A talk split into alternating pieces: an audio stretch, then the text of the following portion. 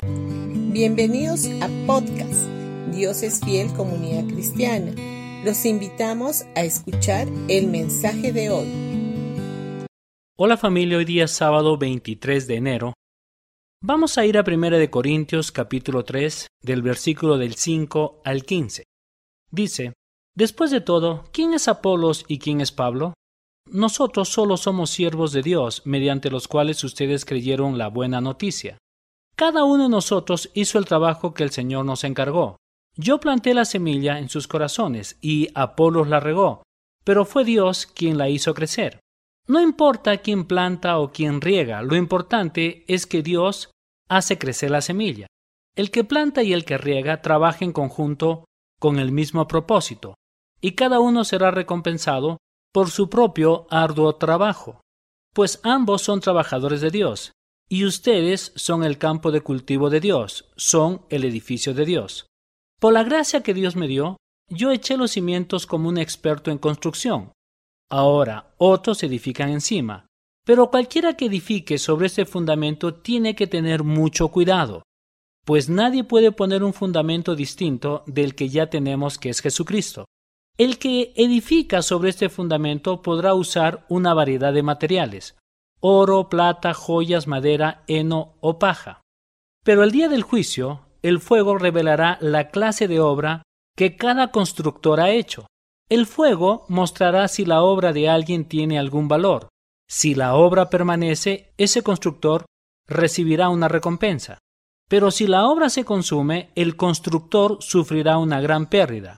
El constructor se salvará, pero como si apenas se escapa atravesando un muro de llamas. Pablo explica aquí que había comenzado su ministerio conforme a la gracia de Dios que se le había otorgado. Él había comenzado a construir sobre la gracia. Es casi lógico deducir que tenemos que seguir construyendo también sobre la gracia. Sabemos entonces que el fundamento sobre el cual seguimos edificando es la gracia divina, pero si echamos sobre él cualquier otra cosa, estamos subestimando la obra en que sobreedificamos. Dicho sea de paso, estos versículos están dirigidos principalmente a los pastores y líderes de una iglesia, específicamente a los que están ejerciendo el ministerio completo, para que presten atención con qué materiales están sobreedificando. Jesucristo es la gracia divina personificada. Hoy en día hay muchos que hablan de la gracia como si fuera un tema más como otros y están ignorando al mismo tiempo que la gracia es la misma persona de Jesús. Mientras no se vea a Jesús como la gracia divina personificada, no habrá de ser posible entender el Evangelio de la gracia. El fundamento sobre el cual está edificada la Iglesia es la persona de Jesucristo. Luego, Pablo comienza a describir dos categorías diferentes de materiales. En la primera categoría encontramos oro, plata y piedras preciosas. En la segunda categoría aparece madera, heno y hojarasca. Los primeros materiales son completamente diferentes a los últimos. Dicho de otra manera, hay quienes sobreedifican con oro, plata y piedras preciosas, mientras que otros lo hacen con madera, heno y hojarasca. Más adelante hablaremos de lo que significa esto. Con un poco de sentido común, nos damos cuenta que si el fundamento es tan valioso, los únicos materiales que tendríamos que utilizar son el oro, la plata y las piedras preciosas, ¿verdad? Ahora, sobre el fundamento tan valioso, no se sobreedifica con madero, heno y hojarasca. El apóstol Pablo nos dice que la obra de cada uno se hará manifiesta.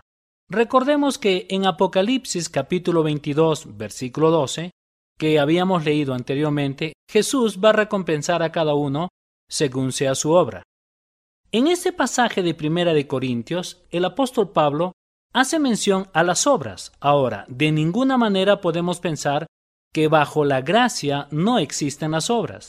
La diferencia radica en que estas obras proceden de la fe y no del esfuerzo o mérito personal. Dios preparó de antemano las obras que habremos de realizar, y éstas se producen por medio del don de la gracia que Él nos repartió y cuando las hacemos recibimos recompensa. Por el contrario, cuando hacemos obras que no deberíamos hacer, no habremos de recibir ningún tipo de recompensa. Por esa razón es que es de suma importancia conocer el lugar que nos corresponde dentro del reino de Dios. A menudo Tendemos a pensar que la predicación es el don más importante. Sin embargo, este es un don entre muchos otros. La mayor cantidad de dones dentro del reino de Dios están repartidos entre el ministerio de ayuda. Para que alguien pueda estar predicando, se necesita mucho más personas que estén detrás de escena, para que puedan hacer posible este trabajo.